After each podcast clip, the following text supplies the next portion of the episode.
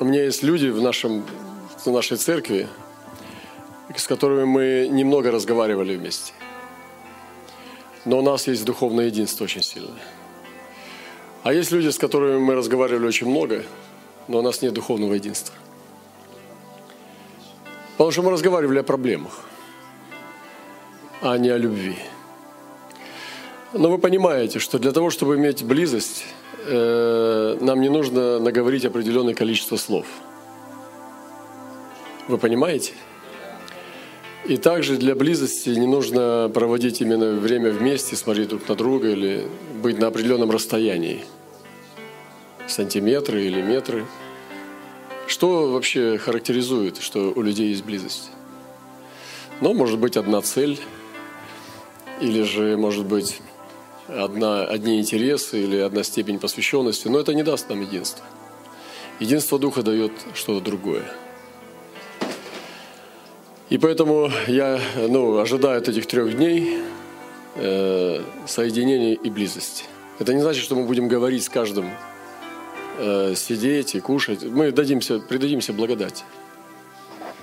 Поэтому иногда ну, люди ждут э, встречи, и они буквально нападают потом на тебя, чтобы с тобой поговорить. Но я знаю, что это не даст сближения.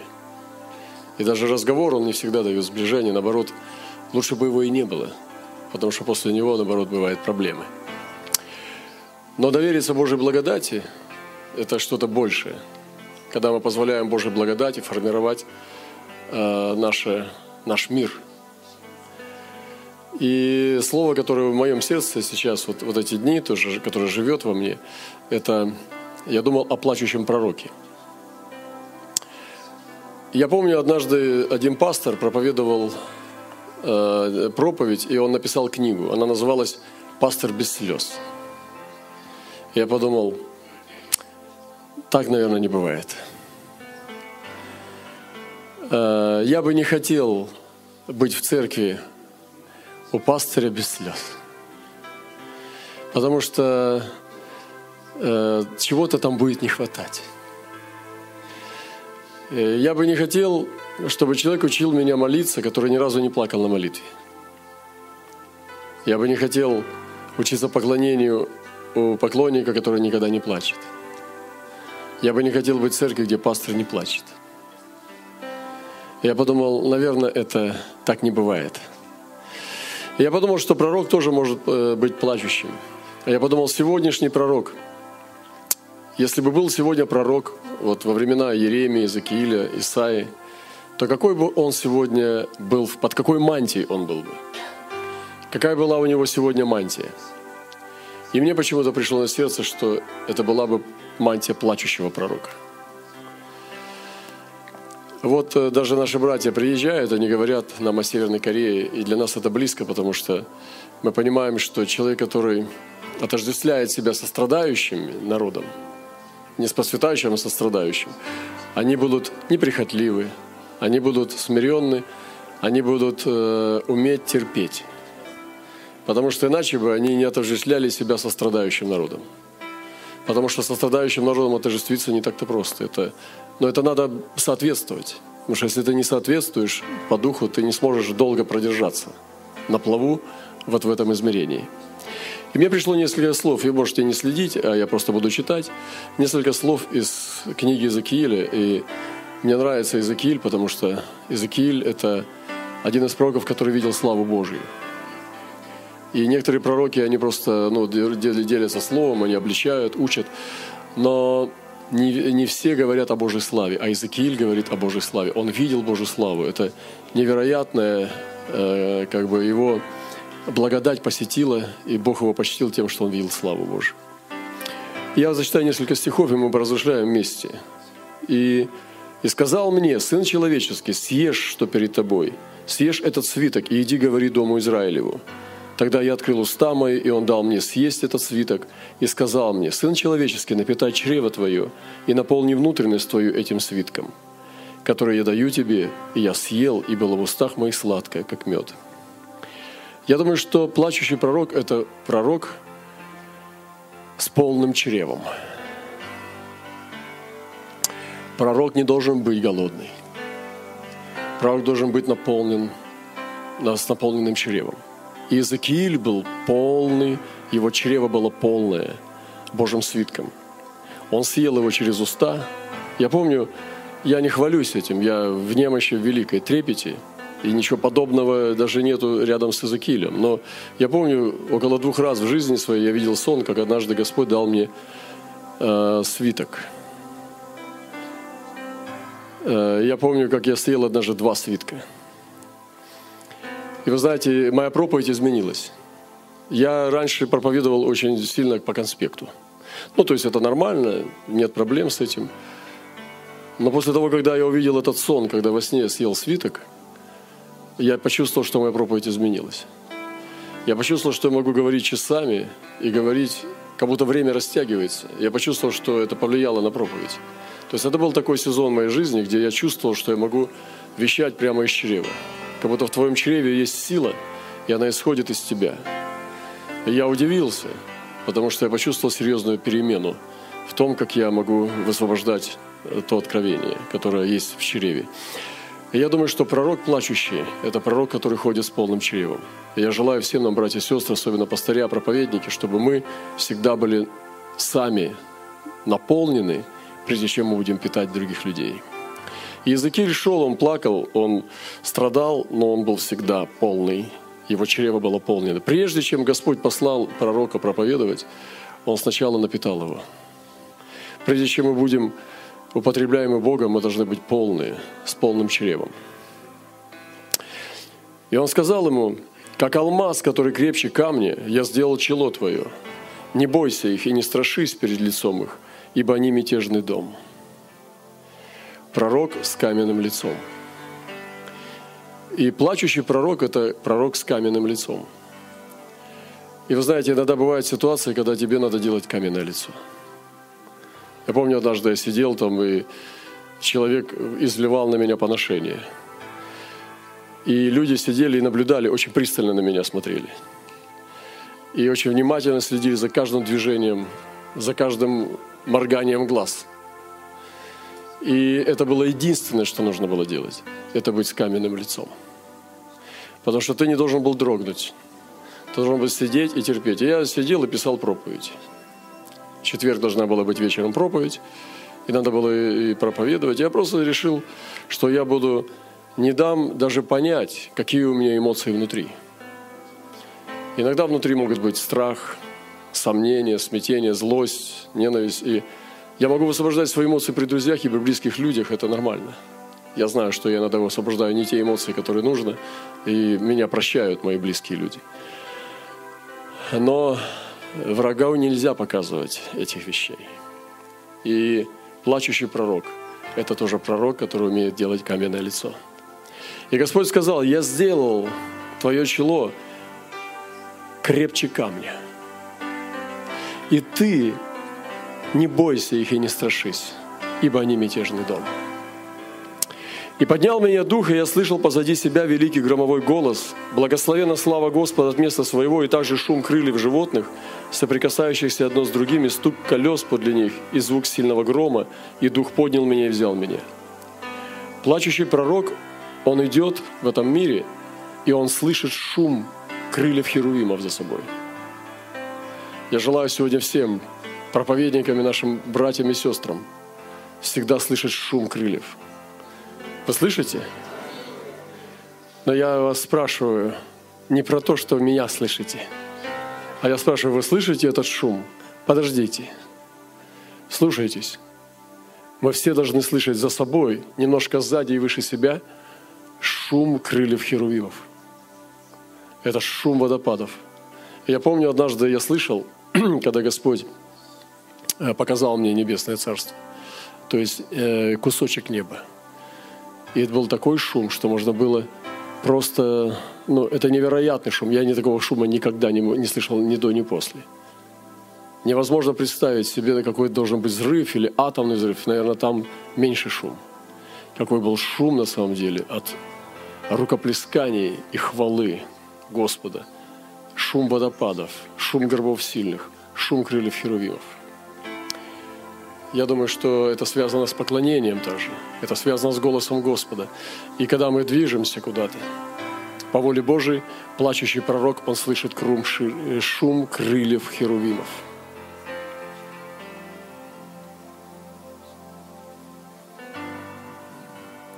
Звук сильного грома, стук колес. Вы знаете, колеса на небе стучат не потому, что плохие подвески. Не потому, что пневна подвеска э, шалит. Не потому, что ходовка там плохая – я думаю, что у колесниц Господа в совершенном состоянии ходовка. Да? Ступицы, шестеренки в отличном состоянии. Но колеса стучат. Я думаю, а что же стучат колеса? Подумайте над этим. Ну, иногда об, об меня, потому что я препятствую на пути Господа. Но был сильный стук колес. Вы знаете, ты скажешь, ну, брат Роман, вообще это не популярно об этом проповедовать. Но где вы слышали проповедь о стуке колес в колеснице Херувимов? Какое это имеет отношение к моему спасению? Дорогие, это написано в Библии. Поэтому мы можем об этом рассуждать. «И шел я в огорчении со встревоженным духом, и рука Господа была крепко на мне». Вы знаете, огорченный пророк и встревоженный духом – это нормально – Огорченный пророк – это хорошо. Есть места, где пророк не может чувствовать себя хорошо. Есть места, где мы не имеем права радоваться. Есть места, где мы не имеем права спать и иметь мир. Есть места на этой земле, где мы обязательно будем огорченны. И не бойтесь быть огорченным. В некоторых местах, которые я посещаю, я чувствую боль и тяжесть. И я ну, научился уже не баловаться и не притворяться, чтобы улыбаться на людях. Я просто решил быть самим собой, просто ты, да, ты огорчен, да, у тебя встревоженный дух, и часто бывает, что это от Господа. Ты начинаешь высвобождать эти вещи, высвобождать эту боль и горечь, и происходят чудеса. Происходит то, что Бог что-то разламывает и что-то производит через это. И нам не надо бояться быть огорченными духом и быть встревоженными, если Дух Святой ложит это нам на сердце. И пришел я к переселенным в Тель-Авив, живущим при реке Хавари, и остановился там, где они жили, и провел среди них семь дней в изумлении. Плачущий пророк – это изумленный пророк от своих видений. Иногда пророк, который видит видение, он может проходить, проводить время в болезни и чувствовать, что он заболел от этих видений – он может чувствовать себя в изумлении от своих видений. Я знаю, что у нас братья иногда видели и рассказывали, братья и сестры, некоторые из нас видели э, колеса. Это необычное видение. У нас несколько человек есть в церкви, которые видели, которые Господь показал колеса с глазами. И хотя я не видел сам этих видений буквально, но я вижу духом своим, какие они – Мое видение немножко другое. Я просто знаю эти колеса. Потому что я в этих колесах обитаю. Я знаю, какие там глаза, сколько там глаз, как они, э, как они двигаются, какая э, существует именно природа этих колес. Потому что ты знаешь это духом, потому что ты там обитаешь.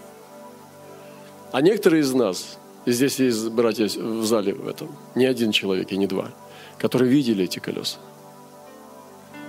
И эти их видения совпадают друг с другом. Вы представляете, с чем мы имеем дело, братья и сестры? Это слава Божья. И э, пророк может быть изумленный от своих собственных видений. Это нормально, что мы не можем вместить их, не можем понимать. И нам нужно выходить за пределы своих пониманий и представлений. Потому что то, как учат нас в теологической школе, и в библейских школах нам надо, пора уже пришла выходить за эти пределы. Давно-давно пришло время перейти на новый уровень хождения веры, на новый уровень хождения видения, на новый уровень откровений. Потому что это были вообще ну, средние века, потом чуть дальше, потом реформация. Неужели Мартин Лютер нам принес всю полноту? или Джон Кальвин принес всю полноту, которую теперь уже не пересечь? Неужели Пятидесятница принесла нам всю полноту? Конечно, нет. Идет развитие, и невеста идет зрелость. В песне песней написано, что я достигшая полноты, то есть это еще до девочка маленькая, которая растет, у нее оформляются только женские черты, она только восходит. И поэтому церковь сегодня так же. Поэтому не бойтесь того, что мы не понимаем. Не надо бояться того, чего ты не знаешь. Не надо бояться нового опыта. Не надо бояться новых откровений. Не надо бояться непонятных откровений. Надо бояться их не иметь. Надо бояться их отсутствия. Поэтому я хочу пуститься в этот путь первопроходца. Я хочу идти этим, потому что Бог сказал, я творю все новое. Вообще, как здорово двигаться в свободе. В духовной свободе, как здорово быть самим собой в свободе. Правда? Когда у нас есть безопасность, и мы не судим друг друга, а мы принимаем. Я думаю, вместе мы с вами не ошибемся, потому что у нас есть Дух Святой. И была на мне рука Господня, и Он сказал мне, встань и выйди в поле, я буду говорить там с тобой. Пророк проводит Плачущий пророк проводит время в полях, не на фешенебельных конференциях. Вы знаете, есть сегодня проповедники кафедральные. Самолет, кафедра, гостиница, самолет. Самолет, э, кафедра, гостиница, самолет. И постепенно, год за годом, это христианство уже не может быть полевым, оно не пахнет полями, потому что это в основном из головы. Как вы можете представить апостола Павла, который человек конференции? От Павла пахло полями, от него пахло овцами, от него пахло тюрьмой. И я сегодня тоже э, понимаю, что Господь сказал, выйди в поле. И плачущий пророк – это человек полей – и не важно, как много людей принимают тебя. Важно то, что ты действительно идешь путем, которым Господь тебя призвал.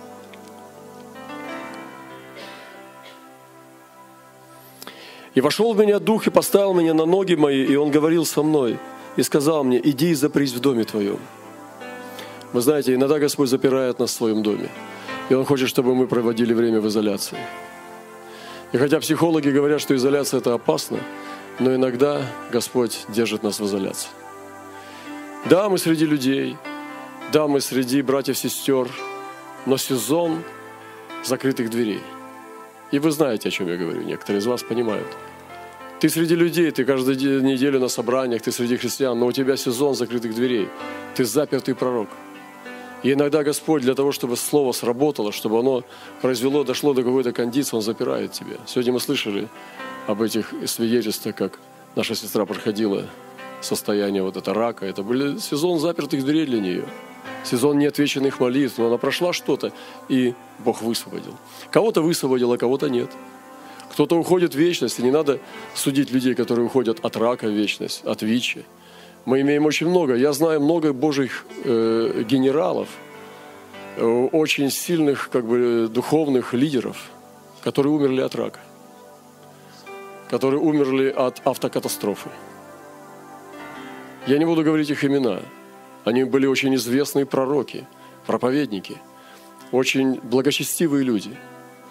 Но они умерли от рака, они умерли от, э, от аварии. И раньше меня убеждали, что это неправильно. Сейчас я так не верю. Это нормально. Это просто их путь. И я понимаю, что э, ну, общее христианство сформировало наше мышление. Нельзя просто так слепо принимать все. Мы должны принимать путь Господень. И вообще суд – это очень опасно. Когда мы начинаем суждение свое выдавать за истину, когда мы судим раньше времени, это очень опасно. Э, лучше не судить. Лучше оставить суд Богу. Это самое настоящее, то, что мы можем быть, э, если мы глупые – то это будет похоже на мудрость. Глупый, когда молчит, тоже кажется мудрым. Если мы не будем торопиться судить, то мы немножко на мудрых будем похожи, хотя бы со стороны. Пусть Бог благословит нас. Поэтому Бог иногда запирает в изоляцию, чтобы плачущий пророк вынес настоящие соленые слезы. И ты, сын человеческий, вот возложат на тебя узы и свяжут тебя ими, и не будешь ходить среди них. Пророк-узник – и вот плачущий пророк – это не тот, который процветает, у которого все хорошо, у которого идет восходящее экономическое состояние, у которого нет болезней. А вот он узник, пророк узник. И Павел говорил, помните, что они отягчают тяжесть моих уз. То есть есть узы, и поэтому ну, не надо бояться страданий, не надо избегать их.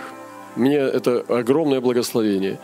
Я раньше я говорил уже, что мы молились за защиту, за охрану чтобы Господь нас защищал. Сейчас я не молюсь за защиту. Я принял решение, что защита – это неправильно. Я молюсь о пробуждении. Я недавно ехал в офис и сел в машину и подумал, так, пора помолиться о защите. Потом подумал, да нет, никакой защиты.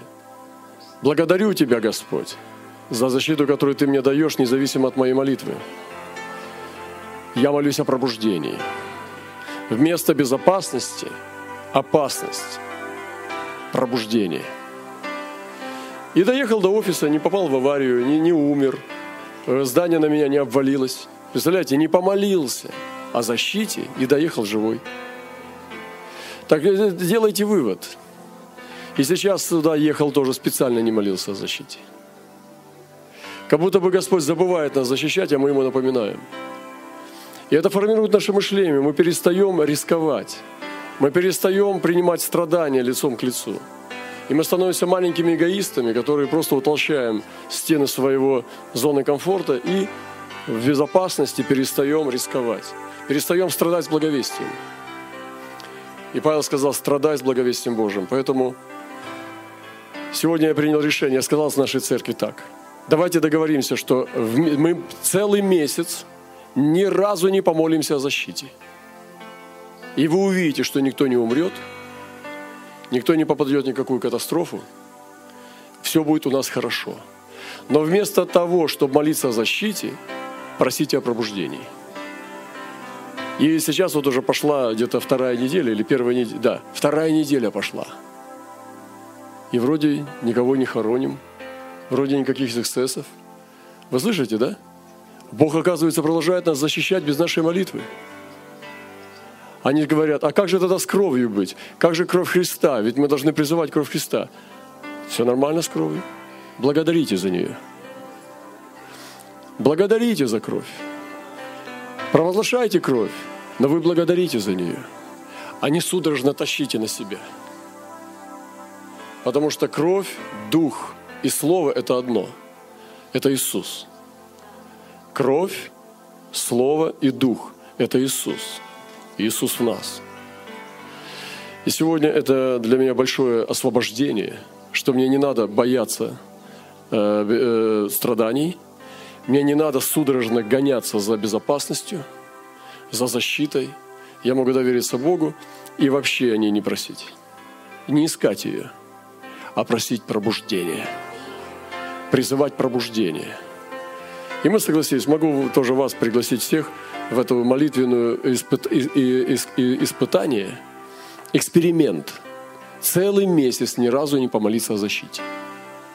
Встретимся через месяц, и вы будете более духовным человеком, сто процентов, и у вас будет больше духа. Но только при одном условии, что вы о пробуждении будете просить вместо защиты. Когда вы молитесь за тарелку борща, кричите «пробуждение». Молитесь за еду, говорите пробуждение. Садитесь в машину, говорите пробуждение. Нам нужно пробуждение первой любви. Мы хотим вернуться к первой любви. Язык твой я прилеплю гортани твоей, ты однемеешь и не будешь обличителем их. Ибо они мятежный дом, и тогда я буду говорить, когда с тобой, тогда открою уста, и ты будешь говорить им, так говорит Господь Бог. Кто хочет слушать, слушай, кто не хочет слушать, не слушай, ибо они мятежный дом. Молчащий пророк – обличающий пророк. Иногда пророку надо молчать. Иногда мы приходим и молчим, но Бог делает работу. И Он говорит, ты будешь молчать. Слышите? Я прилеплю язык твоей гортани, ты будешь молчать, но я буду делать. Иногда нам надо просто где-то быть. Нам надо приехать и молчать там, просто быть. Если Дух ведет тебя в некоторые места, в которые я приезжал, я просто молчал, но Бог там делал работу. Вот сейчас вот Эдуард рассказывает, что там происходит. Вы знаете, то мы там видели эти литовские флаги в Тель-Авиве, эти обнаженные корни древнего леса в Уэльсе. Это невероятные вещи. И это просто то, что делает Бог, когда мы приходим как ковчеги. Не всегда надо говорить, говорить, говорить, говорить, говорить. Иногда молчащий пророк, он приносит присутствие Божие. И плачущий пророк – это также молчащий пророк. Вы видите, сколько спектра. Вы видите, что делал Иезекииль. И последнее в конце. Какая мантия у пророка сегодня? Какое откровение об мантии пророка сегодня? И он говорит, «Сын человеческий, ешь твой хлеб с трепетом, воду твою пей с дрожанием и печалью, и скажи народу земли, так говорит Господь Бог о жителях Иерусалима, о земле Израилевой.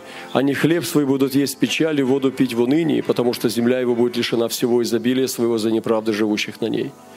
Пророк, едущий хлеб с печалью. И я подумал, зачем мне играться в какие-то игры? Языкииль, великий Божий человек, он ел хлеб с печалью. Он кушал этот хлеб и плакал. А я подумал, если бы Иезекииль пришел в наше время, в наш город – если бы он провел месяц-два вместе с нами, я бы смотрел на него, как бы он себя вел?